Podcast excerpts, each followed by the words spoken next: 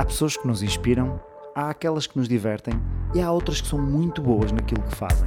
Aquelas que conseguem as três são convidados no A Conversa com.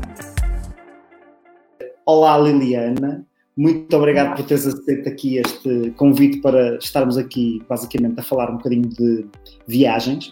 A Liliana, eu vou, eu vou já deixá-la apresentar-se um bocadinho melhor, vou só dizer como, como é que eu conheci a Liliana e porque é que eu achei que era interessante tê-la aqui hoje a falar connosco.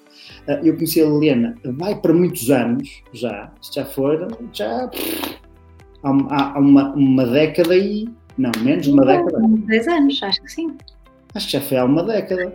E na altura, a Liliana era uma brilhante eh, profissional a trabalhar por conta de outrem numa grande cadeia de hotéis, na altura em Lisboa. Estavas em Lisboa, acho. Ou não, ainda estavas no Porto. Estavas no Porto ainda, depois fui para Lisboa. Estavas no Porto, depois é que foste para Lisboa.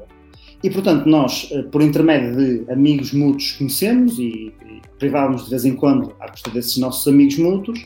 E, e sempre me pareceu uma pessoa uh, muito interessante, muito inteligente e que, uh, ao fim de algum tempo a fazer a sua profissão, decidiu uh, fazer aquela cena que um gajo vê nos filmes, de dizer eu agora deixo tudo para trás e vou durante um tempo viajar pelo mundo. E toda, é? há muita malta que diz assim, pá, isso é que era fixe, eu agora largava tudo e ia viajar pelo mundo. É, e pronto, e ela fez. E largou mesmo todas as suas amarras que tinha aqui em Portugal, pelo menos a nível profissional, não a nível de amizades, claro, mas as profissionais largou-as e partiu à descoberta do mundo e de si própria.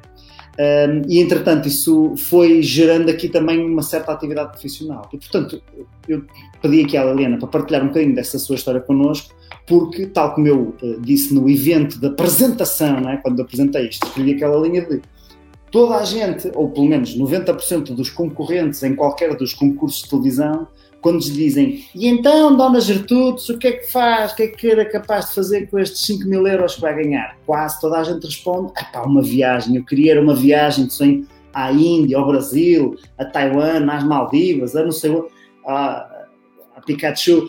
Portanto, muitos sítios. Um, e, portanto, e a Liliana tem o prazer também já ter estado em muitos desses sítios que são alguns dos destinos de sonho uh, que as pessoas. E, portanto, vai ser mesmo muito interessante poder podermos falar aqui um bocadinho com ela e beber um bocadinho da experiência dela. Olá, Helena, queres-te apresentar com mais alguma coisa além daquilo que eu disse? Se, acho que foi uma excelente introdução, obrigada. Foi que é melhor que, que fiz hoje. melhor que fizeste, também foi melhor que me fizeram hoje a mim. Um, eu posso acrescentar que um, sim, isso é tudo verdade. O Ricardo estava a dizer, que eu estava na carreira executiva e, uh, e que estava, acho que é um dado importante, estava muito feliz. Eu gostava muito do que estava a fazer, estava muito feliz. E era o que, o, que tinha aquilo que se considera sucesso. Portanto, o que me levou a cortar com isso. Uh, não foi propriamente uma crise, eu estava num trajeto de sucesso.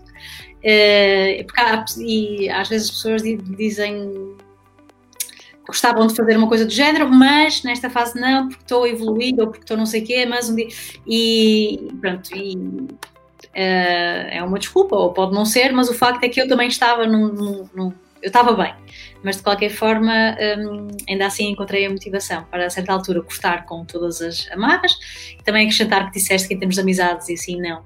Uh, não, amizades, família mantiveram-se, mas aquilo que eu fiz um, pressupõe também largar um bocado o, contacto primeiro físico e depois largar um bocado o, a forma, as formas de relacionamento comuns a que nós estamos habituados, não é? Eu passei a ver as pessoas muito menos, de forma... Agora até nos habituamos um bocado mais ao digital e estas coisas são mais comuns. Há cinco anos atrás, pá, nem era assim muito e, portanto, também pressupõe um bocado de largar mesmo também essas amarras e não, não ter...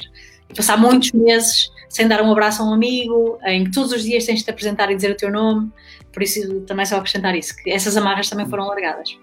E, e diz-me uma coisa, falaste agora aí que estavas bem, estavas numa carreira, num, num, processo de sucesso, estavas a ter sucesso na tua função e ainda assim encontraste motivação para fazeres isso que muita gente fala. Qual foi essa motivação? Que, qual, que, qual foi o trigger que te disse e mesmo assim vou fazer isto? Pois foi o sucesso. É que a certa altura eu habituei-me, eh, sem falsas modéstias ou, ou, ou sem, uh, sem querer ser, eh, como é que se diz, um, arrogante, a certa altura eu habituei-me ao sucesso e, portanto, eu defini um objetivo e eu atingi o objetivo. Também não definia assim objetivos ultra, não queria correr uma ultramaratona, nem, nem. Mas pronto, definia objetivos ambiciosos, acho eu, para a minha idade e para, pronto, para o meu meio e atingi-os. E a certa altura uh, desenvolvi um método em que atingir objetivos era uma coisa relativamente fácil e isso tornou-se aborrecido. E portanto foi esse o trigger: foi pá, pá, este jogo. É assim, tipo, vai ser assim a vida toda. Tipo, eu defino uma cena e depois às vezes custa mais, às vezes custa um bocado menos, mas pronto, mal ou bem, depois a certa altura chego lá. E então o trigger foi esse, foi eu uh, esgotar uh, aquele método que me tinham dado, o roadmap de, olha, a vida é assim, tu queres isto, defines, e e pronto, e vai, é a vida toda isto. Eu tipo, a sério, é a vida toda isto. Então quis experimentar outras coisas, que era não ter assim um objetivo, não saber muito bem o que é que ia acontecer amanhã. Eu fui educada e venho de um meio em que a segurança é muito importante, portanto, ter o trabalho, ter o ordenado ao final do mês, um, a casa, um, pronto, tenho uma família daqui do Porto, os meus pais são de classe média e, portanto, para eles os bens é muito importante e cuidar de tudo isso. E, e o trigger foi, pá, eu quero experimentar o que é que é andar assim um bocado à louca, não é? Dentro de, deste contexto. O, o que é que as, as, as pessoas, teus, é? os teus amigos, a tua família, qual foi a reação deles quando tu partilhaste esse plano altamente lógico de tem muito sucesso. Esta cena de eu defino um objetivo e atinjo, por isso vou largar isto tudo. O que, que, que vou responder a isso? Quando eu comecei a dizer que queria. Hum, eu estava mesmo numa fase. Eu tinha-me tornado diretora do hotel, íamos fazer uma abertura de um hotel, e era jovem para a altura, e pronto, e uma mulher e tal. Estava em Lisboa, assim, numa, numa fase bastante da carreira. E quando eu comecei a, a, partilhar isto com amigos mais próximos e colegas de trabalho e tal, as pessoas achavam que eu estava a ter um nervous breakdown, um esgotamento.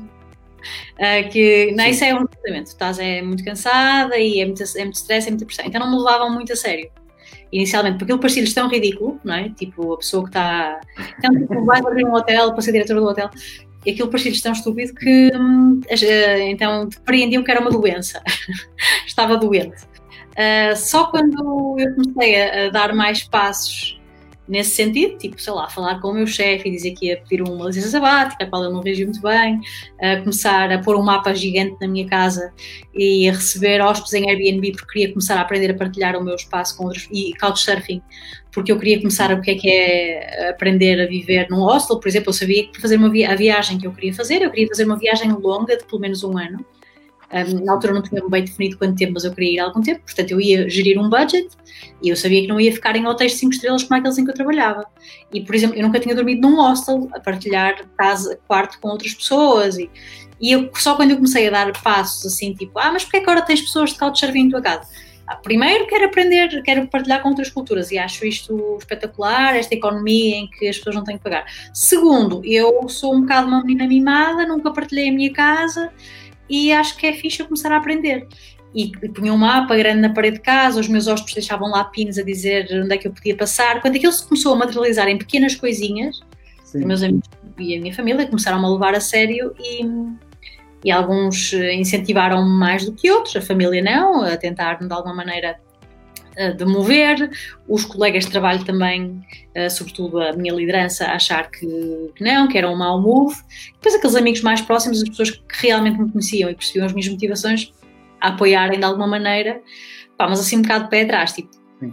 eu acho isso um bocado fora, mas, uh, não houve assim grandes cheerleaders, não houve, de facto.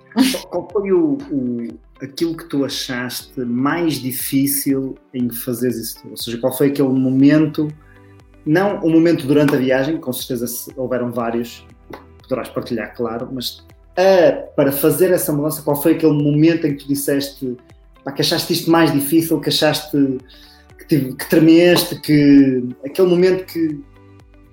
Houve dois muito importantes. Essa mudança. Houve dois muito importantes, um, três. Houve três importantes assim por ordem de importância, de dificuldade, acho eu, uhum. ou, por, ou pela ordem de acontecimento, pela ordem que aconteceram. O primeiro foi a conversa, eu lá está, estava numa posição executiva e tinha lealdade profissional, quis avisar na minha empresa, a empresa onde eu trabalhava, com o tempo, até porque eu uh, já sou mais, mas na altura já era assim um bocado expansiva e gosto de falar das minhas coisas, dos meus assuntos, torno tudo um bocado público e, e eu não queria ter segredos e, portanto, eu tinha colegas de trabalho que também eram amigos e as coisas misturavam-se um bocado. E para mim era difícil esconder com um mapa gigante na parede da minha casa e eu fazer eventos e jantares que queria dar uma volta ao mundo.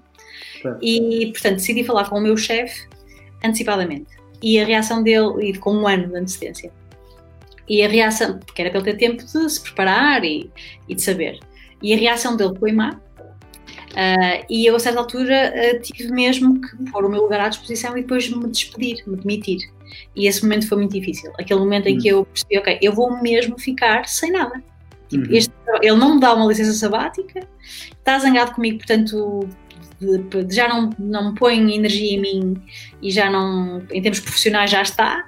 Portanto, eu tenho mesmo que deixar este trabalho. E eu tinha trabalhado naquela empresa na mesma empresa, é um grupo hoteleiro português, desde os uh, meus 19 anos, fazendo coisas ao, ao, mesmo tempo, estudando, eu estudei um bacharelato, licenciatura e duas pós-graduações e mais uma graduação, sempre a, a, a, trabalhar, sempre no mesmo grupo hoteleiro. O grupo tem nove hotéis, eu abri o último, uh, trabalhei nos outros oito em muitas funções diferentes, mas, ou seja, aquilo era muito o meu, o meu forte, era o meu quartel-general, estava muito à volta daquilo. Eu tinha uma segunda chave de casa no meu escritório, só estava muito ligada àquilo tudo. Portanto, no dia que foi o meu último dia de trabalho naquela empresa, eu percebi, uau, tipo, a minha identificação profissional foi ao ar. Certo. Depois, terminei um relacionamento que tinha, uh, de 4 anos, uh, 3 anos e tal, terminei por... Uh, motivos vários, nomeadamente esta incompatibilidade. Este era um sonho meu, não era um sonho do meu companheiro, ele estava disposto a embarcar nele, mas em claro desconforto e aquilo estava a trazer muitos atritos entre nós, não que não era. Uh, pronto, estávamos em momentos da vida ou com objetivos diferentes é. e também ter que reconhecer isso que para, eu, eu, para realizar este sonho também não vai ser, não vou forçar uma pessoa no meu sonho, isto não faz sentido. Portanto, também foi um momento assim de uau, e foi quase a seguir. E depois o momento em que eu entreguei, a casa, pus as coisas da minha casa à venda, porque entretanto eu tinha uma casa, vivia numa casa, é. fazia sentido mais ter casa. E eu pus as coisas todas da minha listei tudo no LX e pus tudo, à, pus tudo à venda. E estranhamente, tipo, ainda seis meses antes de partir, porque entretanto tinha decidido que só ia partir na mesma na data que eu tinha posto na cabeça, daí um ano. Portanto, seis meses antes de partir, a primeira coisa que eu vendi foi a minha cama. Portanto, tinha a casa toda montada e não tinha cama. E no dia em que eu vi a cama, e não fazia, não fazia sentido comprar outra, porque eu tinha postado. Então, no dia em que eu vi a cama sair, pensei, uau, as minhas coisas, estou-me a desfazer de tudo. Também foi um momento assim muito. E depois vivi seis meses com uma casa toda montada. Cada, depois, fatal, depois foram as cadeiras da sala. Depois, foi, depois a casa ia-se desmantelando aos poucos à medida que eu ia vendendo e dando, dando coisas, e parecia que eram bocados da minha. tipo da cebola que foi, não foi bonito. Não é romântico este processo de. Não é. Se, se voltasses a fazer, tinhas despachado tudo de uma vez, ou seja, tinhas cortado completamente aí. Achaste que foi mais duro ter ido passo a passo, vendo as coisas a desmontar-se, do que ter eh, rasgado logo e dizer: Pronto, vou sair daqui e vou agora, em vez de ir daqui a seis meses? Sim, uh, pá, a venda dos objetos, punha só a cama à venda no fim. não a vendesse, azar. Mas, mas claro, punha a cama à venda logo, não é? E guardava Sim. a cama, que é assim, tipo aquela cena, é um bocado essencial. Uh, mas de resto, é uma coisa pela qual tem que se passar. O trabalho uh, e a relação uh, tinha assumido. Hum, não arrastava tanto tempo a tentar insistir em coisas que não faziam sentido. A partir do momento em que o trabalho não estava a fazer sentido, eu, em vez de dizer com um ano de antecedência, dizia, metia na minha cabeça: olha, isto não vai dar mais e, portanto, é agora e sim, fazia as coisas mais de uma vez. Fui um bocado naivo achar que ia ser um ano mágico de preparação. Uh, não é um ano, não é de preparação, não há preparação possível para isto. É um ano a desfazer-se de coisas e de relações e de apegos e isto não tem nada de mágico. Portanto, eu, aprendi isso. Tem, quer dizer, tem muito de mágico, mas não tem nada de confortável. E eu podia ter sido mais suave para mim se fizesse isto abruptamente, passando aqui o paradoxo. Se isto fosse à adulta, era mais suave. certo. É como tirar um penso, não é? É exato, é isso. E nessa perspectiva do como é, como é que estava o teu ânimo então quando partiste? Está, continuavas super entusiasmada por isto fazer essa viagem à volta do mundo ou este processo desgastou-te e não estavas assim tão fixe quando, quando foste? Uh, teve altos e baixos. O, o, ficar desconstruída de não ter uma profissão, não me identificar como eu sou. Quem és? Eu sou a gestora hoteleira? Não era. Uh, ah, eu sou a namorada? De, também não era. Uh, eu sou aquela pessoa que vive. Ah, também não vivo ali. Isso foi. Um, desgastou-me um bocado. Sim. Depois eu comecei a explorar algumas coisas aqui em Portugal, tipo comunidades alternativas, meditação, mindfulness, fazer retiros de Vipassana. Se calhar algumas pessoas neste grupo até estão familiarizadas com isso. E aquilo trouxe muita coisa e também tirou muita coisa. Uh, e portanto ia fazendo ali, balanceando o, o, desconforto com recursos novos para lidar com o desconforto. Por exemplo, uhum. o Vipassana aquilo acrescenta uma camada gigante de desconforto de coisas que nós vemos sobre nós próprios, é a minha experiência, e também acrescenta uma camada gigante de capacidade para lidar com isso. Portanto, aquilo era assim. Agora, para quem, não, para quem não está tão familiarizado, explica só um bocadinho de como é que funciona o, o retiro ah, do Vipassana. O Vipassana é um retiro de 10 dias de silêncio e meditação. É uma técnica desenvolvida por um senhor uh, indiano que se chama Goenka, uh, que viveu nos anos 50 e, aquilo, e há áudios gravados por ele, é uma técnica que é replicada no mundo todo, mas basicamente as pessoas entram num sítio, entregamos os nossos bens todos e temos uma cela ou um colchãozinho e meditamos 10 horas por dia, mal ou bem, saiba-se meditar ou não. E no primeiro dia, há muita gente que já sabe, há outras que não sabem, mas ao segundo dia, definitivamente, ao fim de 10 horas, um segundo dia já vamos em 20, pá, já sabe meditar. E, e, e, os áudios também vão, é um building up em que eles vão ensinando mais técnicas de, de meditação. Ele começa só com uh, focar na respiração e acaba com ser capaz de fazer um scan ao corpo todo e estar ali quase a, a levitar mas pelo meio é um processo pá, muito interessante, não é? De, é duro, é duro. Okay. Um, quando começou, quando chegou o dia da viagem, por exemplo, há uma pessoa que nós, que nós temos em comum, um amigo que nós temos em comum, que é o Sérgio Rito, que eu não sei se ele faz parte deste grupo, que, que sabia desta minha intenção, era um, uma das pessoas que sabia desta minha intenção, e tipo, eu lembro-me, por exemplo, dois meses antes, eu por acaso cruzei-me com o Sérgio Rito na rua, e ele perguntou-me, então, já estás preparada e para onde é que vais? E eu disse assim um destino tipo, quase meio à sorte. Não foi bem à sorte, mas foi quase meio à sorte. Tipo, ah, vou para a Índia. E já tens os bilhetes? E eu, já compraste o teu voo? E eu, não. E como é que fazes com o passaporte? Precisas de um visto, não é? E eu não sabia se precisava de um visto para a Índia. Eu, eh, não sei. Olha, e já vais fazer isto? Porque agora vou fazer uma viagem, sabes que eu costumo ir a Moçambique. Tu, como é que é dos cartões de crédito? Há uns que cobram menos taxas e, e eu tipo, pá, zero, não sabia. Portanto, o Sérgio Rito fez-me na rua em 30 segundos, 5 perguntas às quais eu não sabia responder. E eu percebi, bem, eu se calhar não tenho pensado muito nesta viagem, afinal. A pouco tempo me apresentar uma pessoa, que hoje é meu amigo, uh, que estava a chegar de uma viagem que eu queria fazer. E foi assim, com ele apresentou-me um amigo, que hoje é amigo em comum, uh, disse, olha, eu acho que se calhar eu vou-te apresentar uma pessoa e apresentou-me esse rapaz, que é o Tiago, em que uh, pá, eu fiz as perguntas a ele, ele começou-me a dar dicas de como é que eu tinha que me organizar. Portanto, os últimos dois meses antes da viagem, eu estava em total denial que eu ia viajar, na verdade. Estava triste, mas também estava zero preparada. Tipo, estava assim, estava confusa, estava muito confusa. Certo, certo. Então, é, acredito que com, com estas mudanças todas também muitas pessoas têm um, um, sentido de um sentido de identidade muito ligado com a sua profissão, com as suas relações, não é? Como tu estavas a dizer, já não, já não posso dizer sou Liliana, sou gestora hoteleira, sou namorada disto, sou a mãe ou o pai de não sei, não é? Quando, quando vou à escola eu não sou, eu nem sequer tenho nome. Quando eu vou buscar os da escola eu não tenho nome, eu sou o pai da Dani. O pai da Dani e do Miguel. Olha, está aqui o pai da Dani e do Miguel. Acho que ninguém sabe como é que eu me chamo, sequer.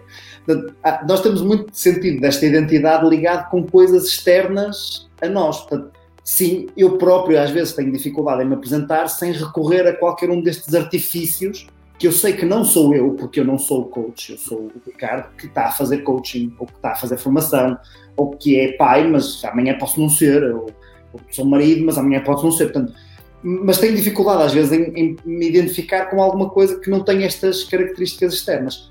E quando largamos essas amarras todas, podemos entrar aqui num momento de grande confusão, não é? De mas afinal, que é que eu estou aqui a fazer? É? Como, é, como é que funciona esta coisa toda?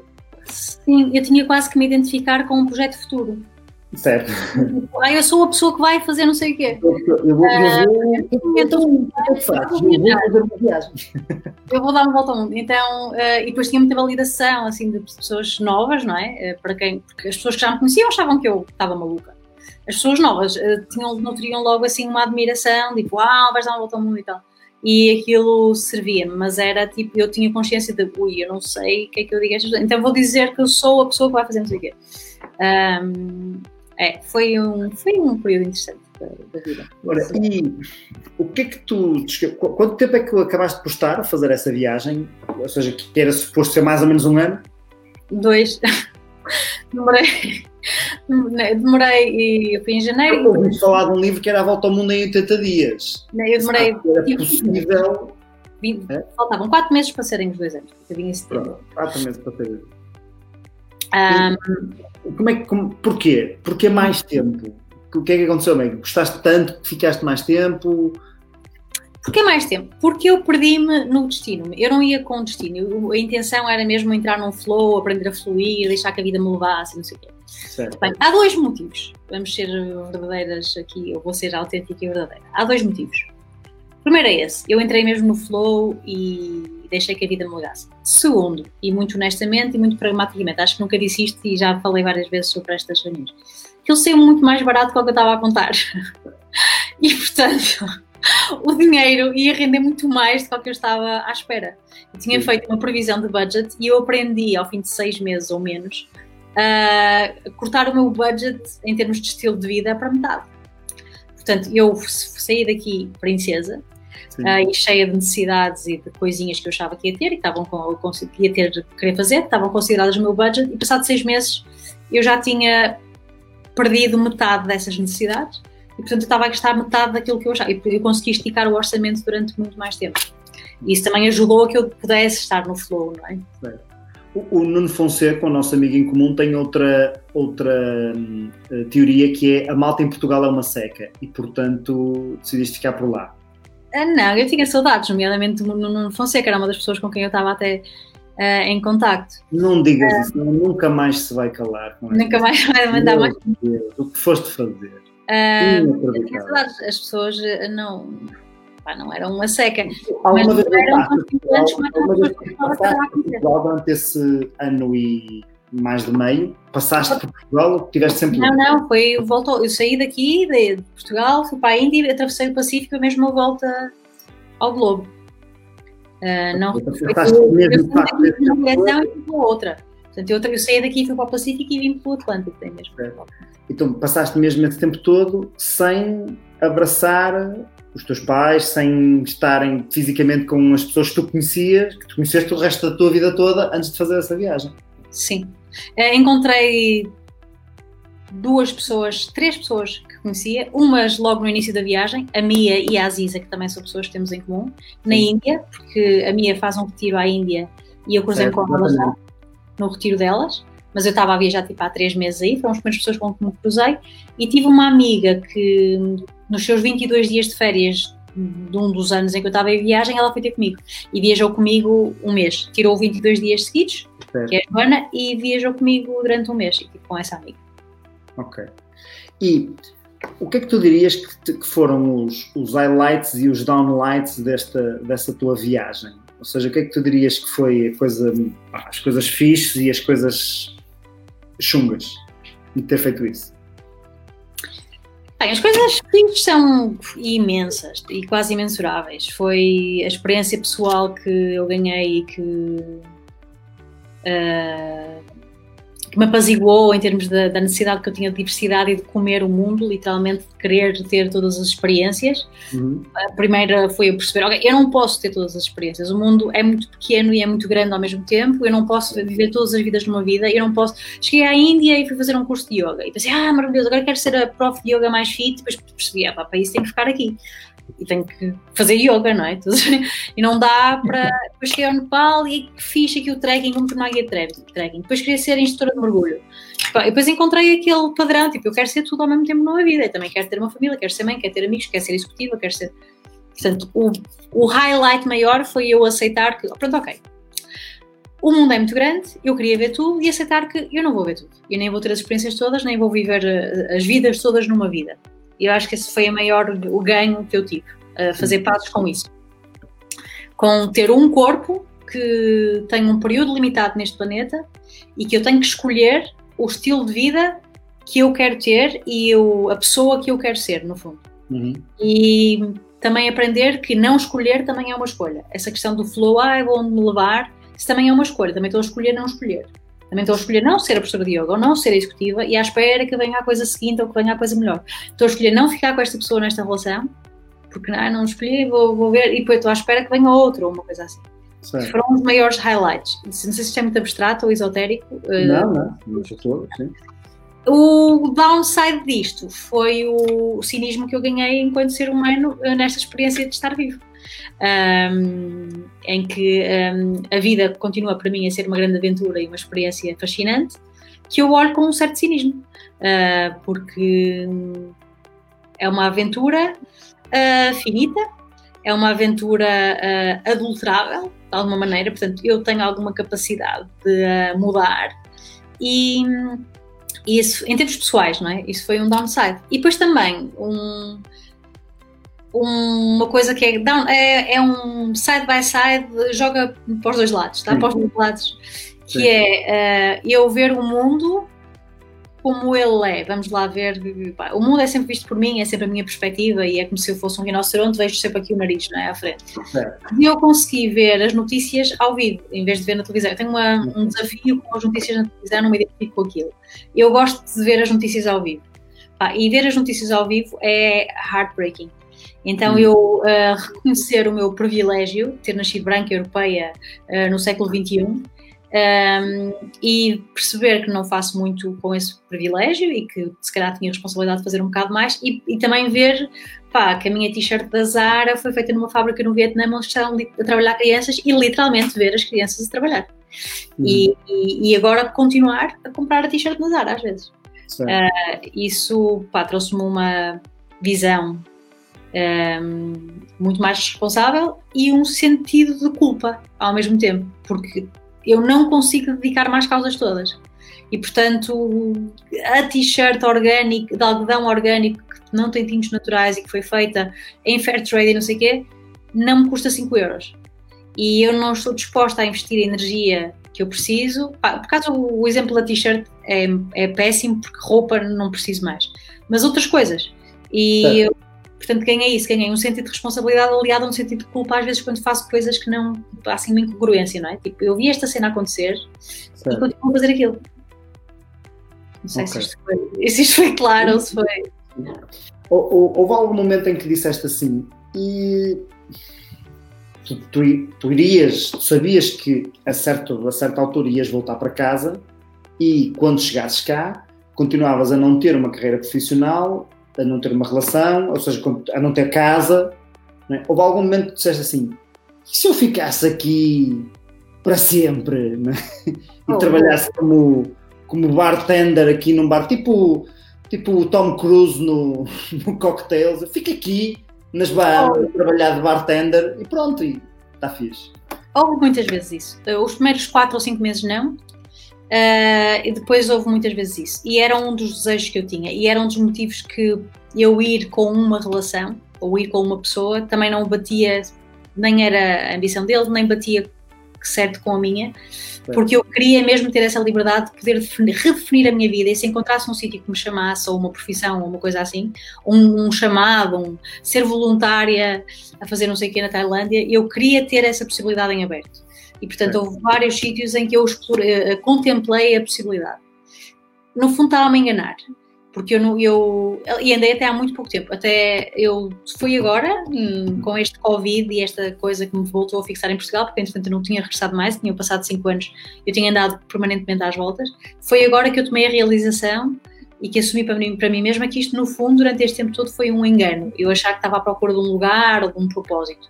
E eu nunca iria ter coragem de não estar em Portugal. A minha família está aqui, meus pais, eh, eu estou neste momento em casa deles, eu tenho um irmão, tenho um sobrinho, e eu lidar com a culpa de só vir aqui uma vez por ano um, ou de ficar para sempre perdida a fazer não sei o quê, uh, iria ser, uh, e não estou livre ainda de e agora emigrar e a situação profissional podemos falar mais à frente em que eu me encontro neste momento, se calhar pode-me obrigar, mas eu definir isso como objetivo só por egoísmo, no fundo, porque ia ser, eu, eu não ia conseguir lidar com isso. Uma coisa é agora a minha vida profissional, esta a contingência levar-me lá, outra coisa era, ah, encontrei aqui um spot altamente, vou ficar aqui.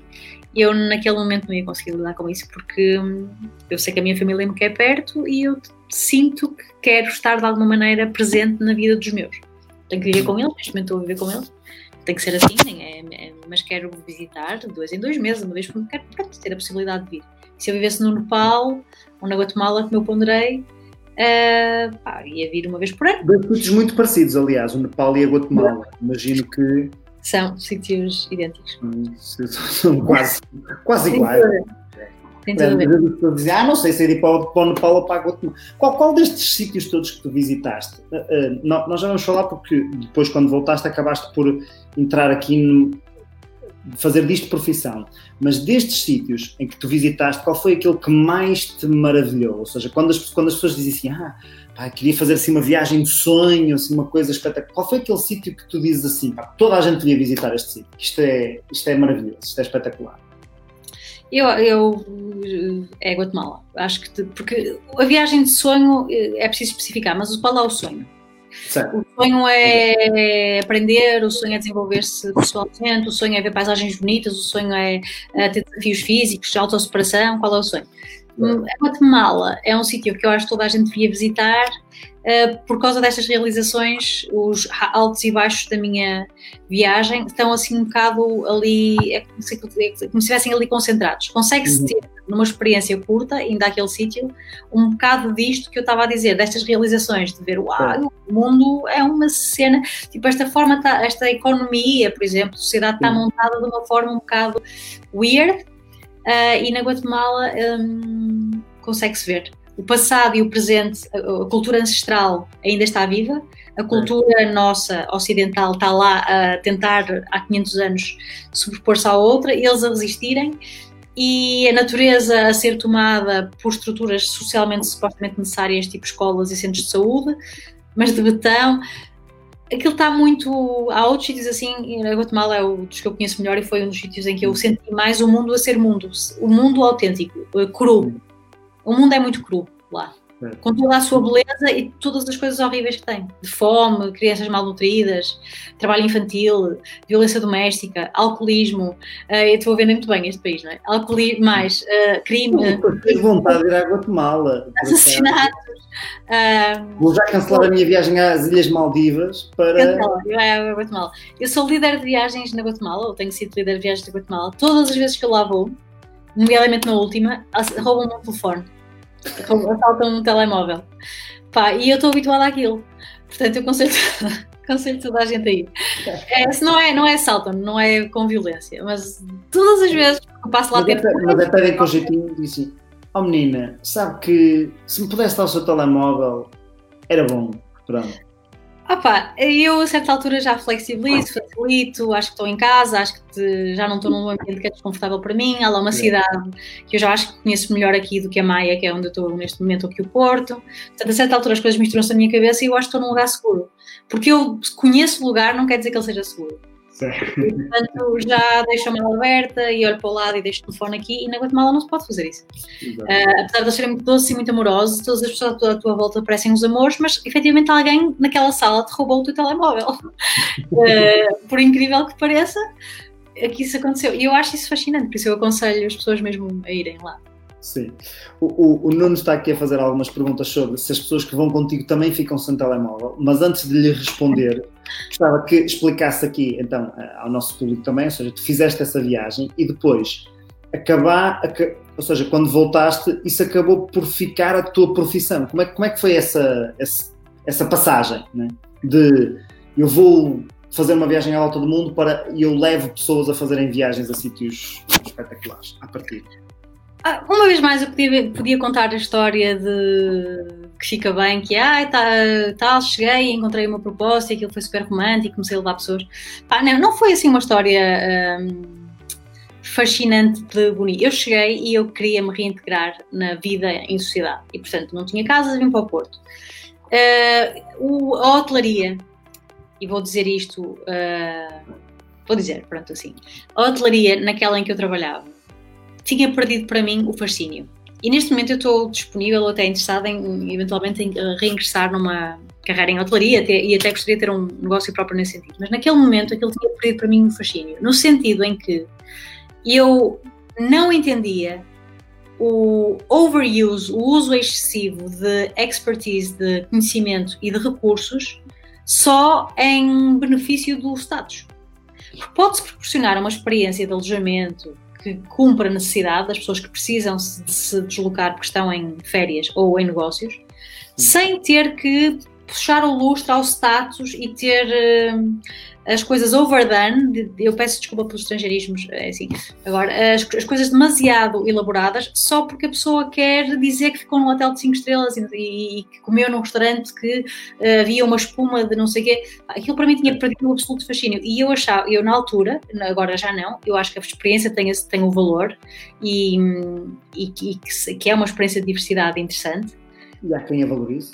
É? Até um certo ponto, mas naquela altura aquilo para mim não tinha sentido nenhum. Tipo, por exemplo, eu, eu geria um grupo hoteleiro ou um hotel, vamos pôr aqui um hotel, 150 quartos, em que são capazes de estar uh, 80 livres, mas tem que ter o ar-condicionado ligado a 22 graus e, e o, as luzes todas do corredor acesas, porque é um hotel e porque alguém pode entrar no corredor e porque de fora se vê. Um desperdício gigante de recursos que hoje já me começam outra vez a fazer algum sentido, que naquele momento, da maneira que eu vinha, fazia sentido nenhum na minha cabeça. Sim. Portanto, a hotelaria estava fora de questão. Então eu queria, e também queria continuar no meu processo de desenvolvimento. Fui trabalhar para uma área que eu achava que ia, que ia ser interessante para mim, que foi o marketing digital, e que não foi. Porque aquilo era com um ecrã, com um computador, o meu interface eram teclas, eu sou uma pessoa de pessoas e de experiências, e portanto, no fundo, eu estava profundamente frustrada ao fim de três meses de regresso a Portugal, um, ao Porto, e não estava, não estava, não estava bem. Não posso dizer, ah, não, foi maravilhoso. E nessa experiência minha de frustração de não encontrar um novo propósito profissional, que é portanto, aquilo que eu aprendi a fazer em que sou boa e que tinha sucesso e que estou muito treinada para fazer, eu acho aquilo estúpido. E esta coisa nova que eu estou a aprender não me satisfaz. E além disso é novo, portanto, eu estou a começar uma curva de aprendizagem em que eu sei zero e estou a ir pá, a competir com millennials e com pessoas que gostam de fazer aquilo. E portanto, um bocado inglório para alguém da minha idade, que tinha 34, 35 anos um, ou, ou 34 anos. Achava que estava a perder e não gosto. E entretanto conheci, um, por causa de ter viajado durante muito tempo, comecei a seguir pessoas, umas conhecem as outras, não sei muito bem como é que, que acontece. Há um, há um, núcleo informal de viajantes portugueses. Pessoas okay. que viajam de forma independente durante longos períodos. Uns apresentam-se aos outros, porque depois há, um, há uma, certa, um certo, uma certa depressão do pós-viagem. Uh, que, que saco, não é? Acontece. É o hangover, assim, tipo a ressaca de não ter a dopamina permanentemente, as experiências e a diversidade. Já não é nada novo, não há aqui coisas para conhecer, também não estou em perigo, não tenho que estar atento, não é? Pá, já sei que vou dormir hoje, e depois a, a, falta de fascínio pelo mundo como ele é, o tal cinismo que se ganhou, e agora o que é que eu faço com esta informação toda? E agora não posso comprar roupa na Zara? Então onde é que eu compro roupa? Ah, é, é muito confuso. E, e há um grupo, uns grupos mais ou menos informais de pessoas que se vão assim aglomerando. E que através desses grupos eu conheci uma agência uh, que me convidou para começar a liderar para eles, que foi a da Wanderlust na altura. Entretanto, eu estou a liderar para uma outra agência, que é a Landscape neste momento, mas comecei a. Um, conheci a dona da agência e todas as pessoas que trabalham para essa agência trabalhavam da mesma maneira que eu, que é, olha, eu conheço este destino, gosto muito, vou apresentar um itinerário. Se a agência achasse que o itinerário tinha potencial para vender e que se enquadrava nos seus uh, na sua visão de, de, como é que é uma viagem, colocavam à venda. Se se vendesse, mandavam clientes e depois havia um revenue share, em que a agência fica com a parte do share agora. Uh, o líder, uh, portanto, a exploração é feita pela conta do líder de viagens. Uh, nós é que temos que conhecer o lugar e nós é que temos que desenvolver o itinerário. e nós é que recebemos o grupo e fazemos a viagem, mas os clientes efetivamente chegam a, a nós através da agência. A não certo. ser que eu queira ser uma influencer das redes sociais e algumas pessoas que trabalham neste meio que são, eu não, não tenho esse perfil. Uh, como não sou uma influencer, eu preciso de uma agência que me venda. Como os clientes chegam através da agência, uh, apesar do trabalho ser meu, uh, o share vai para a agência. E então eu comecei a fazer este trabalho, a trabalhar como freelancer nisto, com viagens para a Malásia, para a Guatemala e para Marrocos, e também como organizadora de eventos, mas eventos conscientes, um, que é assim o nome, Conscious Events, que é assim o nome, eventos transformacionais. Uh, poderiam ser eventos, por exemplo, relacionados com coaching, com PNL, com uh, meditação, com retiros. Portanto, eu queria contribuir para um. Queria que fossem eventos que contribuem para um mundo melhor e, não, e que tivessem algum tipo de propósito. Okay. E também encontrei, e também, mais uma vez sendo honesta, encontrei aí um nicho. Normalmente as pessoas que, que estão na área, sobretudo dos eventos mais relacionados com yoga, meditação, não vêm de um passado corporativo e não são muito estruturadas. E encontrei um nicho de clientes que precisavam ou que precisavam de, de, das tuas competências. Não? É? Agradeciam recorrer à estrutura e à, e, à, e à eficiência corporativa que eu era capaz de aplicar. Eu capaz de mostrar a algumas destas pessoas um Excel sobre o seu retiro, as pessoas, ah, interessante. Ela nem sabia o que é que iam ter, nem coisas assim. Portanto, encontrei um nicho e comecei a trabalhar nisso. E foi o que eu fiz nos últimos dois anos, 2018 e 2019, até agora. Foi o que eu tive a fazer. Liderar viagens e, e, e trabalhar em eventos conjuntos. Só que era à volta do mundo. Os eventos eram na Holanda, na Nicarágua, na Guatemala, aqui em Portugal, no Algarve, em Berlim. Um... Então é via isso então é o trabalho de sonho que, sei lá, eu já não, eu, eu perdi a conta de quantas pessoas é que já ouvia dizer eh, quando estou a dar a formação em empresas, dizer assim: Ah, pá, se eu tivesse um daqueles trabalhos onde tá, sabe aquele tipo que anda a experimentar os hotéis e os spas nos hotéis, o que eu gostava era desse. E esse era um trabalho que eu desse nunca me fartava. Tu tinhas esse trabalho, portanto nunca te fartaste dele, certo? Não, não é bem assim, porque uh, há uma tendência para romantizar, se calhar, todos os trabalhos, não é? Ou a maior parte deles, ou algo que nós sabemos. Todos aqueles que não temos, acho eu.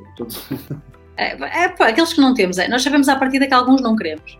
Uh, mas há outros que parecem muito apelativos e são, e têm coisas incríveis. Por exemplo, este ser líder de viagens como freelancer era incrível, porque, por exemplo, eu tinha um grupo para liderar na Malásia, aquilo vendia-se, e eu depois tinha um período, fazia o grupo lá, duas semanas, depois tinha um, só voltava a ter um evento ou outra viagem em Marrocos, daí um mês e meio. Pai, ficava um mês na Indonésia, uh, na praia, a curtir.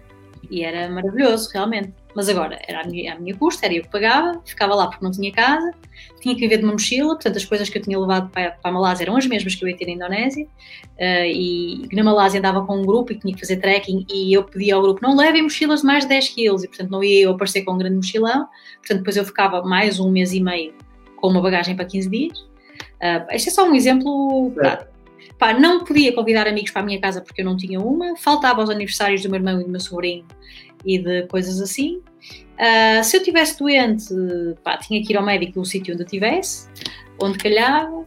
Uh, o meu trabalho a seguir ao grupo de Marrocos ia ser um evento em Berlim, mas que só sei se confirma se houverem 20 inscritos. Às vezes, um mês antes, eu achava que ia ter aquele trabalho e que ia contar com aquele dinheiro, dizia-me, ah, não se confirmou, não há evento. E eu ficava ali com um buraco de um mês, ou com um buraco de 20 dias de um retiro, não é? Que a pessoa chega uns 4 ou 5 dias antes e ficamos dois ou três dias depois e são retiros de uma semana ou duas semanas, porque ficava ali com um buraco, sem rendimento e sem um, ter a possibilidade de o substituir por outro, portanto, muito incerto. Uh, eu não sabia quanto dinheiro é que ia ganhar, se ia ganhar dinheiro, tinha que investir antes para poder uh, colher depois. Portanto, se eu quisesse fazer, por exemplo, um destino novo, agora quero fazer o Peru, eu tinha que ir ao Peru, uh, fazer a exploração do Peru e gastar do meu bolso. E realmente as fotos no Instagram são incríveis dos hotéis todos que eu estou a experimentar, mas eu estou a pagar aquilo, à espera que mais tarde aquilo se venda para alguém me receber. Há uma forma de fazer isso sem ser pago. E realmente, que é a vida do influencer. Uh, portanto, eu tenho 70 mil followers no Instagram e digo ao hotel, eu vou aí ficar para experimentar, porque é para depois até vender viagens para aí. Portanto, se eu gostar, até levo grupos. E agora não pago, porque entretanto vou pôr fotos e, e são 70 mil pessoas que vão pôr likes. Eu nunca vivi essa vida, mas tenho muitos colegas de profissão, também freelancers uhum. que a vivem. E também posso já desmistificar que de incrível não tem nada. As pessoas passam pânico se ficarem sem bateria no telemóvel. Eu podia me dar ao luxo de não ter telefone e às vezes estava. As pessoas ficam em pânico se acabar a bateria do telemóvel porque a vida deles, profissional, e o income deles depende das 25 histórias que eles vão pôr hoje. Aquelas pessoas não podem estar mal dispostas e ter um dia mau. Uh, e estar uh, na fossa um dia, porque um dia sem stories representa um, um pico nos seus followers, assim, e eles, portanto, têm que arranjar motivação para pôr selfies e para pôr.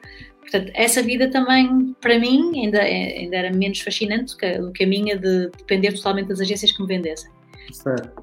Um, portanto, há, tem coisas incríveis de liberdade e se me dissessem queres vir, como acontecia agora, a minha amiga, encontramos-nos em Santiago de Chile em janeiro e eu, encontramos-nos, estava no México, fui para Santiago de Chile, estou lá em Santiago de Chile e eu pensava que ia para a Amazónia e acabei na Patagónia, depois fui para o Carnaval do Rio, portanto, tem coisas que eu não posso negar, incríveis, fascinantes, de exercício da liberdade.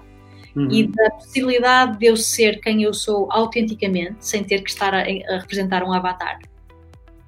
E tinha coisas muito desafiantes em termos, sobretudo, de insegurança e de desconforto. Desconforto mesmo. Dormir todas as noites numa cama diferente, autocarros noturnos, uh, estações de comboio, comer sandes. Uh, sei, eu, durante um tempo, fui vegetariana e desisti. Um, por motivos vários. Por impossibilidade, não é? Um, porque, pronto, estou permanentemente em viagem e a certa altura não há, ok, ah, esta hostel tem cozinha, vou cozinhar. Pá, eu perdi todo o interesse por cozinhar. Olha, e tu, Ricardo, sabes que até era uma coisa que eu gostava de fazer e receber pessoas em casa e cozinhar. Pá, porque eu não vou comprar todos os ingredientes e os temperos que eu quero para fazer o melhor caril, nem não sei o quê. Então era tipo só sal, que era o que havia no hostel. Pá, depois perde o interesse. Uh, porque cozinhar a nossa própria comida, mesmo assim, não é bem a nossa própria comida. Não são os nossos tachos, não há vinagre, então ponho limão porque não vou comprar uma garrafa de vinagre e fazer uma salada hoje. Há pequenos detalhes, assim, de pá, enquanto mulher, nunca usei um vestido durante três anos, porque um vestido não é nada prático, tem que ser, as coisas têm que ser todas multifuncionais. Certo. Pronto, são, são, são, muitos exemplos. Eu dei assim, não, não foi uma resposta muito estruturada nesse sentido, mas assim, pequenos uh, pinceladas de maravilhoso, incrível, muito desafiante, mesmo muito desafiante. E e onde é que vai estar nos teus anos? Pá, não sei. Meus anos? Não sei. Este ano estava nos Estados Unidos, paguei o novão. Um, e no Natal? Pá, no Natal não me compensa ir a casa, porque eu termino um grupo a 20 de dezembro e tenho provavelmente um grupo em fevereiro. Não tenho casa, tenho que apagar um voo para Portugal para passar lá o dezembro. Janeiro não vou ter trabalho nenhum em Portugal. É frio, pá, se calhar mais me vale ficar na praia. É maravilhoso ficar o mês de janeiro na praia. É, e eu adoro. Mas eu não fazia só porque é maravilhoso, também fazia porque eu tinha que fazer contas à vida. E vir viver um mês de janeiro para casa dos meus pais não era. Uh, para o Porto não era super atrativo, nem, nem me ia estimular, nem ia contribuir muito, por exemplo, para as minhas redes sociais e para ser uma pessoa inspiradora. E portanto eu tinha que pesar e pensar: bem, eu gasto menos dinheiro, também não ia alugar uma casa, não é? portanto eu gasto menos dinheiro se não fizer esta viagem, fico aqui a viver no México num sítio que eu pago 10 euros por noite. Um sítio onde eu pago 10 euros por noite não é um, um quarto de hotel com jacuzzi e tenho mais uh, potencial para criar histórias e para, e para uh, alimentar e criar conteúdos para o meu público, no fundo. Sim. Depois começa a viver assim. E a, a, a destrinçar mesmo a função de, de, o, que é, o que é, que é ser um viajante profissional. Espero não estar a estragar os sonhos de ninguém. Com certeza estás a estragar os sonhos de muita gente, mas isso é, pá, é vida, não é? A vida, a vida estroça os sonhos. Não, uh, ia-te perguntar sobre as pessoas que, que vão fazer, ou seja, essas viagens que tu, organiza, que tu organizavas, organizas, organizavas, uh, esse, esse, esse, tipo de, de, viagens que tu organizavas eram muito diferentes daquelas que um chega ali e vai fazer o roteiro de sete dias uh, sete dias, seis noites, como o autocarro para Benidorm e depois chegas e vais visitar o Museu do Prato. São, são experiências muito diferentes, certo? Sim, eu associei primeiro uma agência e agora estou noutra, mantendo um, um, pressuposto importante para mim, que é, eu, para mim viajar uhum. são duas coisas, é uma, é uma viagem externa e uma viagem interna. Uhum. E, e, isso faz sentido se for assim. Também faz sentido se não for assim. Mas não é esse o tipo de produto que eu ofereço okay. enquanto profissional. E enquanto aquilo que eu quero uh, facilitar para as outras pessoas. Eu estou, sou a favor de viagens que são apenas uma viagem externa e que são de contemplação e são para ser prazerosas para os sentidos. Sou 100% a favor, nem sequer já ajudo hotéis de 5 estrelas com o jacuzzi. Portanto, uma semana, uma semana all inclusive em Putacana, tudo ok também, certo? Uh, até certo limite, e vou já falar sobre isso. Agora, as viagens que eu ofereço, e ainda ofereço, e os, os eventos, uh, têm o pressuposto ou a intenção de quererem ser transformacionais uh, para as pessoas. E, portanto, um, elas são desenhadas para serem uma viagem interna e externa e para a pessoa tomar, por exemplo, contato com outras culturas, uhum. para poder colocar-se em perspectiva, para poder ver uma realidade diferente da sua, da medida do possível, a partir dos olhos daquela realidade, portanto, uhum. colocar-se naquele lugar. E claro, para ter experiências sensoriais também incríveis, com paisagens incríveis, com mergulho, com animais, para ser tocado por natureza que nunca, uh, que nunca experienciou, para aprender sobre culturas ancestrais. Uh, é esta a intenção destas. Uh, viagens. E eu também tenho uma intenção que é de ter um impacto positivo no destino. O turismo tem um efeito um, uh, demonstrador ou demonstrativo. Nós, ao chegarmos, é, é, ir para Punta Cana, que não tem nada de característico, é uma coisa, mas ir para um pueblo lá no meio do Peru ou da Bolívia, que é uma tribo, é fantástico e nós chegamos lá no grupo 10 com os nossos iPhones e estamos a ter o efeito demonstrativo de mostrar àquela tribo temos um estilo de vida muito mais confortável do que eles, aparentemente. Eles não sabem é que nós vendemos 10, 12, 14 horas do nosso tempo, X dias por semana, a nossa liberdade, em troca do que nos vai permitir comprar o iPhone e chegar ali. Essa parte eles não veem. Só vem a parte bonita e fascinante, romântica das nossas vidas. E depois começam a ir. fazer o contrário. Eles deviam fazer uma viagem a Portugal, para passar ver... 8 horas num escritório a levar com um chefe a lhes a cabeça. E no trânsito da VCI ou da segunda circular. Exatamente, para depois ah, é,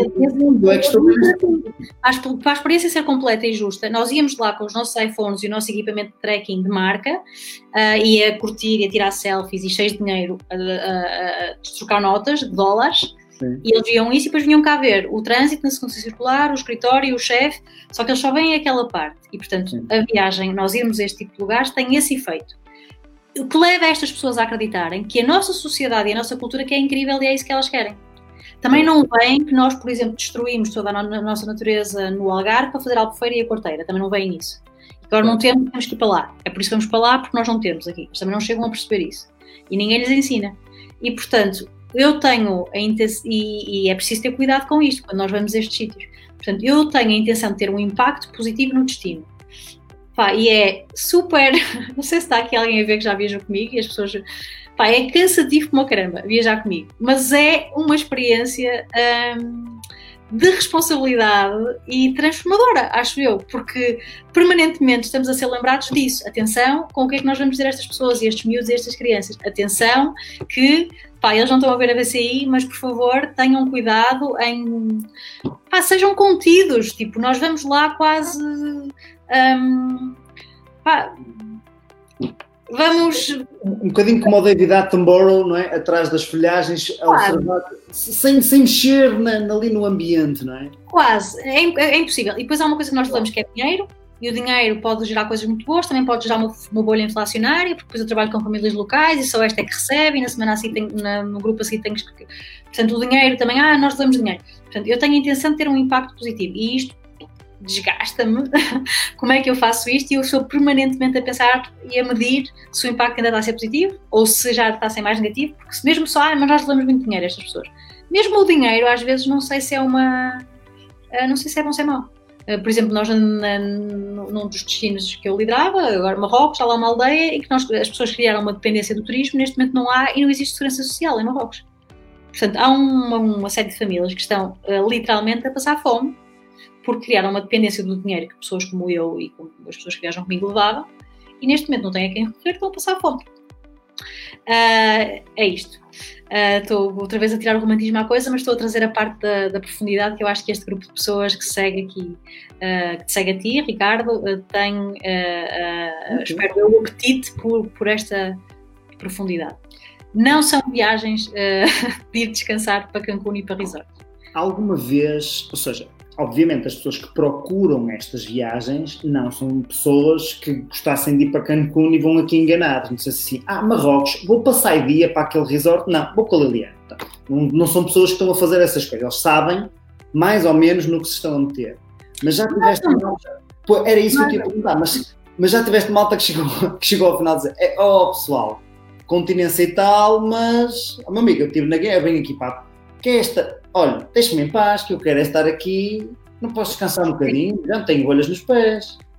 Sim, é, é assim. É, estas agências são claras de que as viagens são customizadas e que têm o cariz do líder, procuram nos apresentar, expõem-nos muito publicamente para as pessoas terem a oportunidade de, por exemplo, ouvirem este, agora este discurso aqui está a ser assim muito uh, assertivo. Pá, pronto, Sim, por, por favor, diz-me que quando estás a vender a viagem fazes um bocadinho mais de marketing. Sim, procuro vender isto como isto se fosse uh, só pronto, dou um bocadinho mais a pílula, mas pronto, claro. nós estamos expostos publicamente para as pessoas terem a oportunidade de perceberem naquilo que se estão a meter.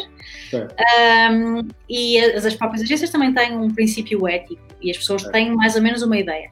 Mas ainda assim, há pessoas que são um bocado apanhadas ao engano que estavam de férias naquela quinzena e, portanto, era uh, o que estava disponível era aquela viagem, eu nem li e inscrevi-me naquilo.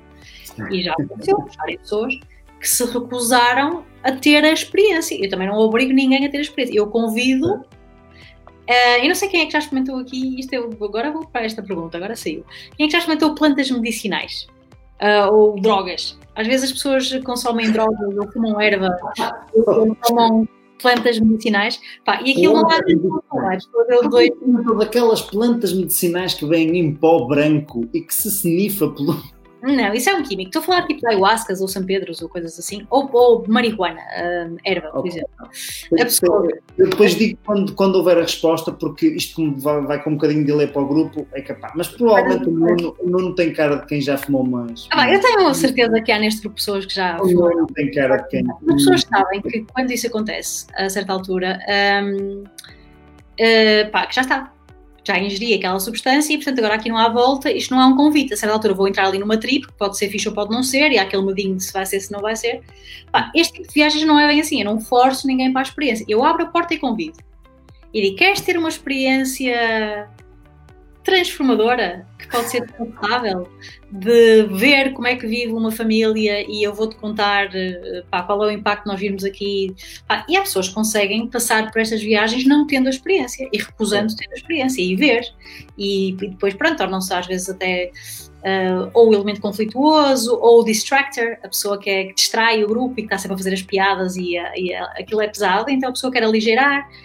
Acontece muito isto e eu enquanto coach também, não é? Com essa formação, consigo um, uh, ir fazendo uma gestão do grupo e a gestão da pessoa e, e fazendo os convites até ao momento em que eu percebo, pá, pronto, a pessoa não está mesmo disponível, eu não quero mesmo, e eu deixo é. passar. Um, mas há pessoas que não sabem, oh, não, sim, acontece isso. Tem, tem o que é que as pessoas, quando vêm dessas viagens, mais referem como interessante? O, o destino externo ou interno? Ou seja, elas valorizam mais o sítio para onde foram ou o processo pelo qual passaram, a sua viagem interior? Depende da pessoa. Sim. E lá está, depende se a pessoa estava aberta ou não a realmente ter a experiência full on. Obviamente, claro. Um, muitas pessoas mencionam muito o destino, o destino, a experiência, as pessoas, o coração das pessoas e que era tão bonito e aquelas crianças uhum. e mencionam muito aquilo, uh, uh, como se tivesse sido a parte externa do que viram. Uhum. No facto, o que elas estão a representar e a, e a verbalizar é a experiência interna, é, a forma que elas tocou, não é? Algumas pessoas também já agora, é interessante para este grupo de, de, de pessoas interessadas, associam isso a mim.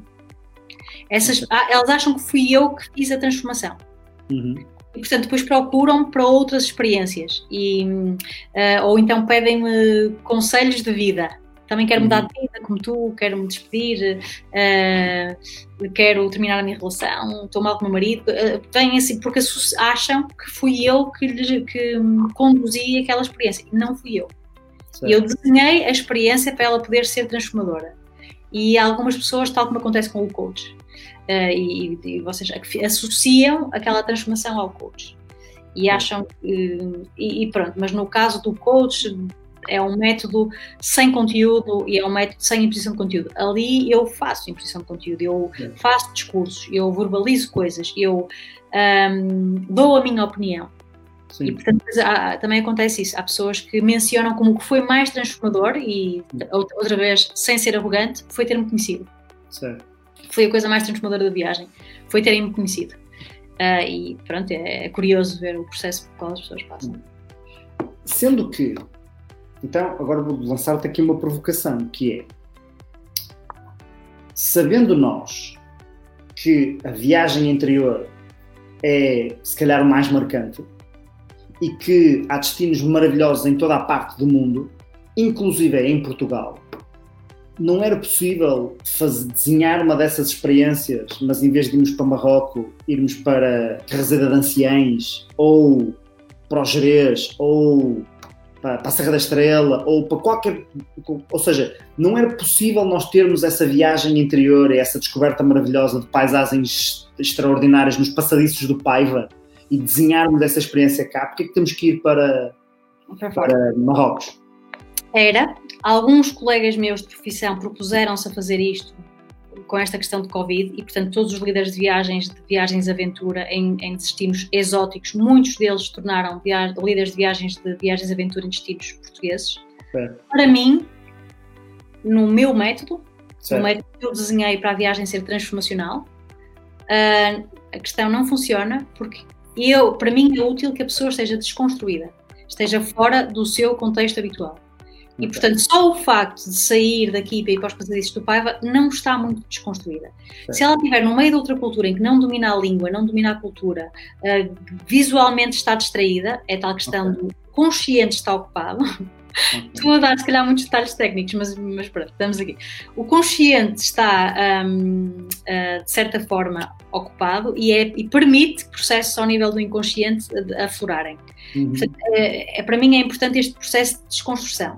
Em Portugal resultaria num, num, num contexto de imersão, então nesse caso chamar-se retiro, em que a pessoa também é retirada é, do seu contexto e do controle que tem do seu dia a dia.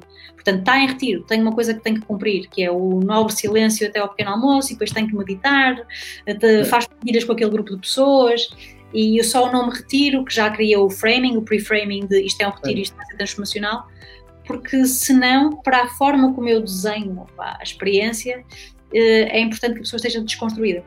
Okay. E, o que eu quero dizer com desconstruída é. Fora do ambiente natural, desconfortável, não está, ou seja, tem que estar atento a outras coisas e, portanto, deixa o processo a flor. E que esteja um, disponível, porque está tão exposta à mudança que também está disponível para a mudança dentro dela. A mudança faz tão parte do dia a dia, passou a ser tão. é tudo tão diferente que eu também estou um bocado diferente, mas é normal. Agora, se eu nos passadeiros paga me começo a sentir diferente e a pensar na minha carreira, ui, o que é que o que é que me está a dar? Começo logo a falar com o gajo que está ao lado e a mandar piadas. E ali parece que é um bocado mais aceito e eu questiono a vida. Porque estas crianças e estas eh, roupas e não sei o quê. Ok. Então é uma resposta que faz sentido. Vou aceitar. O júri aceita a tua resposta. Ah, passou? Está correta, está correta. O júri aceita. Está correta. Olha, um, estamos quase, uh, estamos, já, já, passamos aqui a uma hora da nossa conversa e eventualmente uh, tu tens que te deitar porque vais treinar cedo. Agora uh, vou treinar só também é na, numa box, inscrevi-me numa box. Espetacular! Qual é a box? Open Box aqui na Maia. No Open Box da Maia, por acaso tenho bons amigos a treinarem. Por acaso, quer dizer, tenho só um, mas, mas eu também treino. Um, e, portanto, uh, como tens que treinar, queria, antes de nós darmos aqui uh, algumas dicas para, deixares aqui algumas dicas para as pessoas que se queiram fazer viagens ou que gostassem de explorar um bocadinho mais esta área, qualquer assim do género, gostava que pensasses também qual foi a pergunta que ainda não te fizeram, que tu gostavas muito que te fizessem e que depois dessa resposta a essa pergunta. Mas antes de, dessa pergunta, portanto, para te deixar pensar um bocadinho nisso, gostava que desse aqui, se alguém estiver a pensar em viajar, que tipo de destinos é que tu aconselhavas para diferentes experiências? Ou seja, se alguém quiser conhecer pá, alguma coisa pá, que não tivesse mesmo à espera, se alguém quiser um destino puramente fun, onde é que tu dirias que para ir, se alguém quiser assim, ou seja, vês aqui duas ou três, para, dois, para três ou quatro objetivos diferentes, que tens aqui algumas ideias de destinos para quem está a ouvir. Para quem se quiser deslumbrar com a natureza e ficarem oh, com, com este planeta incrível em que nós vivemos, eu recomendo a Patagónia chilena.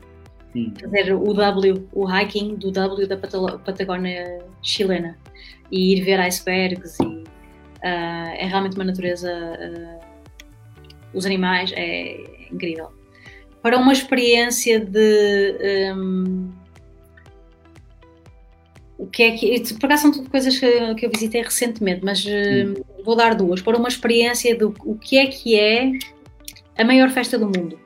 E as pessoas a vir a, a viverem juntas, ou a união entre pessoas, sobretudo nesta questão de Covid, agora que estamos uh, totalmente afastados uns dos outros e que não podemos Sim. estar em contacto.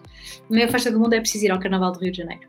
Uh, e estar lá no meio da confusão. Ir para o bloco no Carnaval do Rio de Janeiro. Ou ao Happy Oli, na Índia, no sítio onde nasceu o Lord Shiva, uh, em que toda a gente está a fumar bang, que é o hashish, lá do sítio, e cheios de cores e em absolute êxtase.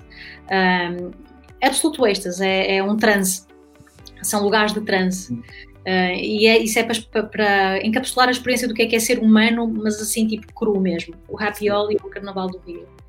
Uh, em termos desta experiência de ver o que é que que é que é o desenvolvimento? É isto que nós chamamos de desenvolvimento, o que é que está a fazer? Eu aconselho a Guatemala. Uhum. Que é então, então um sítio onde ainda estão os maias vivos e o, a nossa cultura ocidental a tentar impor-se uh, e, e, a poluição a chegar, o plástico a substituir eh, materiais naturais e as pessoas estavam habituadas a comer uma peça de fruta e a tirar a casca para o chão da banana e agora abrem o bulical e atiram o pacote de para, ter esta experiência e também para ver o que é que é uma cultura ancestral com 3 mil anos preservada viva, a Guatemala com os maias. É, é, é incrível.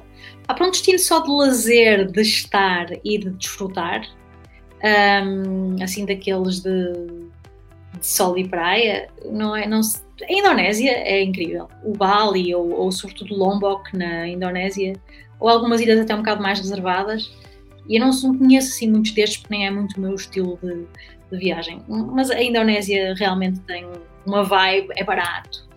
E portanto a pessoa pode, também pode estar relaxada com isso, poder fazer o, o, pá, o pedir agora o champanhe. Não, champanhe também é caro em todo lado, mas vou pedir agora, sei lá, um cocktail e não tenho que estar a pensar, agora o cocktail vai ser 15 euros, pá, não, é barato. Então a pessoa pode estar assim descontraída, mesmo a indulgence, a, a, a permitir. É. Mais, que tipo de férias é que as pessoas poderiam ter? Para uma viagem, Sim uh, em que a pessoa se quer desconstruir um, e quer aprender sobre ela própria, qualquer sítio, sozinho. Sozinho, sem ser em grupo. Um, Enfiar-se num sítio qualquer e sozinho. Pode ser fazer uma mala e passar cinco dias a Paris. Mas dormir num hotel sozinho, ter coragem de ir jantar sozinho, preferencialmente num hostel, ter que falar com outras pessoas. E qualquer sítio serve. Para a viagem ser. Quem é que sou eu quando estou sozinho e tenho vergonha um, Achas que é o atrativo do, do, do, dos caminhos de Santiago do, ou do ir a pé para Fátima? Achas que é esse atrativo da desconstrução de ter que estar sozinho, dormir nos abrigos, falar com os outros viajantes? Achas que é esse o atrativo desse tipo de viagem? O, o Caminho de Santiago, eu fiz o português e fiz o, o, o inglês, vem do norte, é muito social. A pessoa nunca está sozinha, é uma experiência muito social. Vai-se caminhar e fala-se com as pessoas ao lado, e depois chega-se para o hostel e sozinho mesmo nunca se está. Eh, se é essa a intenção, é muito deceiving, porque sozinho mesmo é chegar a uma cidade em que as pessoas estão todas a ir cada uma na sua direção, no caminho está toda a gente mesmo a fazer aquilo, sabe? Tu, tu sabes que é, estão todos contigo, está toda a gente a fazer o mesmo que tu. Lixado mesmo, e vamos chamar lixado, é chegar a Paris ou a Delhi, Nova Delhi na Índia, como eu cheguei, ou a Kathmandu no Nepal, ou a Lima no Peru, cidades com milhões de habitantes, e pá, as pessoas estão cada uma na sua vida e tu não sabes quem é que está contigo, quem é que está à sua procura, quem é que está disposto a falar. Uh, eu acho que é, é, é, mais interessante nesse sentido. Okay. Até em Portugal, aí nesse caso até em Portugal, e passar um fim de semana sozinho a Braga Uh, pá, o que é que eu vou fazer? Tipo, estou no hotel, não falo com ninguém, falo com a pessoa ao lado. Uh, é curioso, é curioso, não é? Uh, portanto, qualquer viagem sozinho. Estas viagens de grupo, e sobretudo estas, com estas agências, eu recomendo quatro em Portugal, e eu só, só estou, ou tenho, estou associada a uma neste momento que é a Landscape, uhum. que recomendo, obviamente. a da Wanderlust, que é a agência para a qual eu liderei antes, continuo a recomendar. A Nomad, que é uma agência incrível em Portugal, a Papa Léguas. Estas agências têm um produto bem desenhado acredito eu, e que escolhem líderes de viagens que têm uma intenção de ter um impacto positivo. Portanto, estas viagens em grupo acabam por ser uma experiência desenhada para ser fixe. Pá, e há líderes mais uh, da borga, e há líderes mais do desafio físico, uh, e é, é, mais ou menos fácil. É assim, tipo, self-explanatory quando se vê a descrição da viagem, o que é que se vai é. ter. E, estas viagens em grupo eu acho que são fixe. Eu, em, sendo uma viajante vá profissional, uh, sem reservas, iria numa viagem destas com um destes líderes de viagens para um destino que não conheço. Uh, não conheço a Islândia, é um sítio onde eu quero ir e gostaria de ir numa destas viagens em grupo, porque acho que vai ser muito mais fácil para mim do que ir para lá sozinha, alugar um carro, andar sozinha, sai-me mais barato. Um, ou, ou ir para, e vai ser mais interessante, se calhar, do que ir ali à Geotravel e dizer: olha, queria um pacote para a Islândia. Sim, sim, porque pronto. É, é, e agora posso ir à, questão da pergunta que não me fizeram. Certo. Um, que eu gostava que me fizessem e vou responder. E vai ser. Eu acho, se eu acho, o que é que eu acho sobre o turismo uh, mainstream? O que é que eu acho sobre isso? Sim. Uh, e isto, voltando atrás um bocado quando me falaste das férias em Cancún no resort. Pá, eu acho, e sobretudo o momento Covid, o que é que vai ser do futuro do turismo? Uh, então, eu estava a liderar viagens, neste momento o meu próximo, a minha próxima data é para abril de 2021 e não sei se vai confirmar. É, portanto, está realmente desafiante não é? para as pessoas que trabalham neste setor e o turismo está-se a, a, a reconfigurar. Eu espero que não volte ao mesmo. Eu própria, enquanto líder, estou a repensar algumas destas coisas, não é? Tipo, será que eu quero mesmo então levar as pessoas à Bolívia, à Guatemala, à aldeia, à Marrocos, à Malásia, à aldeia? Estou a pensar nisto tudo, não é? Os impactos que nós temos. Eu já tinha estas preocupações antes, ainda assim, às vezes de forma um bocado egoísta, porque é, é mais fixe e sei que vai ser a experiência mais transformadora para as pessoas, para as minhas, para as que eu levo, não, uhum. para as que estão lá eu própria estou, que já tinha estas considerações, estou, estou a repensar. Eu acho que o turismo todo se está a repensar e espero que não volte ao mesmo. O que é que eu acho do turismo uh, massificado, mainstream? Acho que não tem razão de existir. Infelizmente, uh, neste momento, a minha visão crua e cínica é que realmente o turismo deve ser um produto qualificado para pessoas com uma intenção qualificada.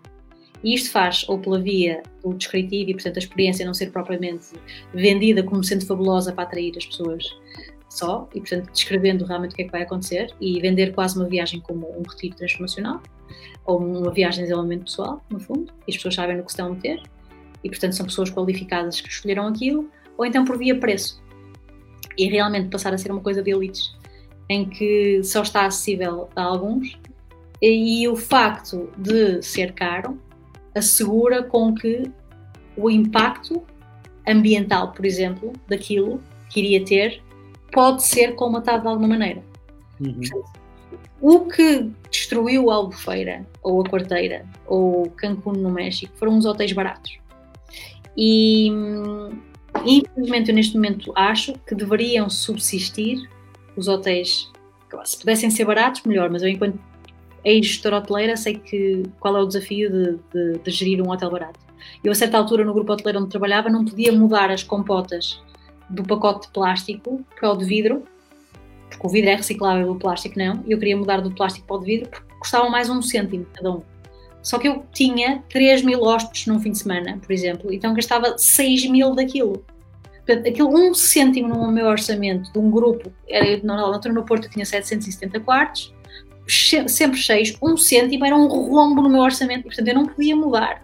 É, é a velha questão das azeitonas na, na refeição dos aviões, é? Mais uma azeitona ou menos uma azeitona são milhões e milhões de euros. É? Pronto, portanto, enquanto ex-gestora de um lugar para turismo mais massificado, eu sei qual é o desafio. Portanto, fazer as coisas de forma sustentável neste tipo de unidades. Estas unidades não foram desenhadas para serem sustentáveis, foram desenhadas para serem baratas baratas ou acessíveis a um público mainstream.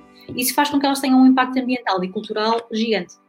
Uh, e, portanto, eu neste momento acho que estas unidades deviam falhar. deviam, uh, e que o turismo devia começar a ser realmente apenas para um público qualificado. Portanto, que tenha capacidade de pagar uh, por um hotel que tem um design que faz com que o seu impacto ambiental seja mais positivo, o hotel paga melhor, portanto é tipo uma B Corporation, o hotel paga melhor aos seus colaboradores, em vez de fingir que está a criar postos de trabalho, que no fundo são a roda dos ratos e trabalho escravo, as pessoas são efetivamente bem pagas e portanto têm um impacto social bom. Uh, ou tem realmente, que realmente cria trabalho, cria trabalho que dá às pessoas condição para viver e não uh, pessoas que têm que viver a duas horas do centro da cidade num apartamento partilhado, normalmente imigrantes, porque os portugueses nem aceitam fazer isso, e que apanham uma hora e meia de trânsito para chegar à cidade, trabalham 8 horas para ganhar 480 euros, que era na altura, agora deve ser 520. Pá, isto não é criar um posto de trabalho, isto é falso, isto é, isto é uma ilusão. Uh, portanto, a longo prazo, eu acho que o turismo devia ser uma coisa realmente elite, ou para uma elite uh, eclética e, e, intelectual, ou, pronto, também vai ser de certa forma para uma elite que não tem esta capacidade intelectual, mas que tenha financeira, mas pelo menos esse dinheiro está a ser investido em coisas com, com, com um impacto positivo. Com, e todos os outros, quando é que vão? O quê? E todos os outros, quando é que vão? Uh, uma significativa. Depois acabam os Cancuns e, e realmente, se a intenção é serem umas férias de contemplação e de descansar, então aí sim ficamos em Portugal ou ficamos perto do sítio onde residimos, onde vivemos, perto no sentido em que. E o impacto, uh, e o impacto ambiental é menor. É menor. Ah, eu sei que isto é cínico, isto é triste de se dizer, mas se realmente eu não quero saber nada sobre a cultura mexicana, vou a Cancún fazer o quê? Voar num avião que tem uma pegada ecológica horrível, enfio-me lá num resort que está a debitar água. Então, realmente, oh, ficar para o turismo rural aqui e vamos ali até a Espanha. Se é só para descansar, há sítios, descansa-se mais, se não houver jet lag, se a comida for. Então, para isso, para isso temos experiências maravilhosas aqui. Eu, eu, eu acho, que, é, eu acho que falta sinceramente também, e agora dando só aqui, acho que falta mais sítios em Portugal a querer proporcionar uma experiência desse género uh, e com alguma coisa que supere. Porque é que as pessoas querem ir para Cancún? Porque a água está a 36 graus e, e vão ficar eh, morenos passado uma hora na praia. Claro que ninguém gosta das 9 horas de, aviões para, de, de avião para lá e 10 horas para cá a fazer escala em Madrid. Né?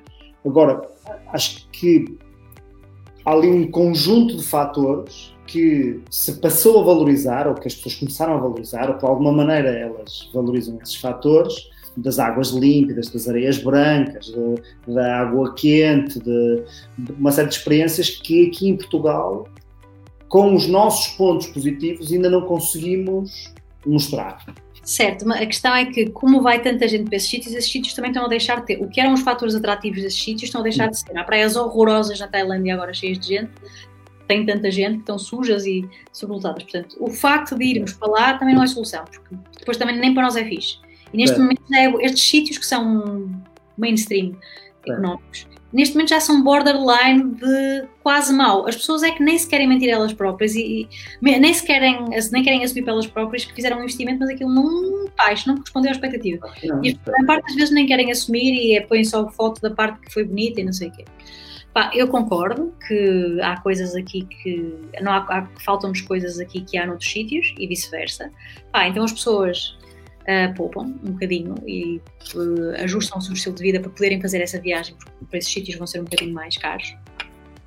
Uh, em vez de, de, continuarmos a alimentar os 600 euros para ir para a República Dominicana, pá, realmente a viagem custa 1500, mas é assegurado que o impacto é, e as pessoas em vez de irem todos os anos, se calhar vão de dois em dois anos, por exemplo. Sim. E também acho que falta uh, valorizar o produto que nós temos cá nós não temos isso, mas temos outras coisas. E, por exemplo, os estrangeiros valorizam muito as nossas viagens gastronómicas e não sei o quê. E nós falamos muito sobre isso, mas depois, no fundo, nós próprios temos, nem vamos assim muito uh, experimentá-las. E ah, eu vim português é incrível, e ah, vim português tão bom, pá, e depois compramos o mais real. Pá, então, porquê que não, não, nos oferecemos, por exemplo, a nós uma viagem gastronómica no Douro, em que ficamos num bom hotel? Uh, no Douro, em que compramos um, um vinho de 10 euros, ou, aquela, uma experiência realmente é. sublime aqui, nós também podemos fazê-lo. Eu, eu acho que, que se calhar pode ser uma boa oportunidade para a nossa indústria hoteleira começar a fazer esse marketing também para os portugueses e de, dessa forma. Sim, eu tenho a intenção de, de, ter em Portugal um alojamento turístico em que o meu target seria realmente um público nacional um, esclarecido e que tenha esta consciência que é, eu não vou todos os anos para Cancún para a República Dominicana, pá, vou três em três anos e de vez em quando fico aqui, mas quando estou aqui eu quero ser bem tratado, mas também quero estar num sítio que paga de forma justa aos seus colaboradores, que filtra a água, que, pá, que, tem, que não, estou, não está aqui a destruir. Eu, eu, quero, eu tenho a intenção de trabalhar para esse público. Pá, se isto é meio utópico, provavelmente. Um, Vamos ver se há target. Também, se calhar, aquilo que pode ser necessário pode não ser um target assim tão grande. Portanto. Pois, não, para mim, só em. Há nichos para tudo cada vez mais. E forma de chegar até eles, o que antes não havia, que é forma de chegar até esses nichos. há nichos para tudo. E eu tenho este sonho, que o turismo passa a ser assim, sabes? Tipo consciente, uh, para as pessoas realmente viajam. E eu, contra mim, falo, eu dei não sei quantas voltas ao mundo. Eu, este, eu só este ano, eu tive que fazer um auto, estamos a, já sei que estamos fora do tempo, senão eu contaria. Vai, tive que fazer um auto-resgate do México para chegar a Portugal, mas eu, em março, já tinha voado. Bem, eu eu tenho uma pegada ecológica indescritível, portanto, eu, eu, eu falo meia culpa, eu própria uh, andei a viajar sem noção já a certa altura. E este momento de pausa, em que o setor se está a ter que reinventar e, as, os, e os, os, eh, players do setor, e eu quero uh, considerar ou vejo-me uma pessoa com autoridade na matéria, no sentido em que passei pela teoria, passei pelas viagens de forma profunda e consciente e, e pensada, uh, estamos a ter uma oportunidade de, de olhar para as coisas. Agora, é preciso olhar com vontade de olhar e às vezes não, o que nós vemos não é bonito, o que nós andamos a fazer. O setor do turismo e até nós todos. Muito bem. Olha, uh, gostei muito deste bocadinho, até porque foi curto, foi só uma hora e vinte e portanto Eu falo bastante. Eu acho, acho, que todos, acho que todas as pessoas que estiveram aqui a acompanhar uh, gostaram. E se não gostaram, já, não, já deviam ter deixado de ver isto há muito tempo, porque já sabiam. se não gostaram, pelo amor de Deus. Tiveram uma hora e vinte à espera de estarem agora nos últimos minutos, quer dizer, uh, não é para mais. Uh, mas acho que foi mesmo uma conversa muito interessante com alguém que tem uma experiência que é mesmo muito diferente de, da generalidade das pessoas. Uh, esta experiência de, sair de viajante profissional, quer, uh, quer como guia, quer como, como utilizadora, e portanto acho que foi aqui uma conversa mesmo muito gira com coisas. Eu, eu pensei em muitas coisas e tirei aqui muitas coisas interessantes. Uh, obrigado por teres aceito este convite e por teres disponibilizado para termos aqui esta conversa. Espero que tenhas gostado também. E uh, não temos para já aqui mais nenhuma pergunta, mas a Liliana está aqui no grupo, portanto, se tiverem alguma pergunta, façam-se à vida.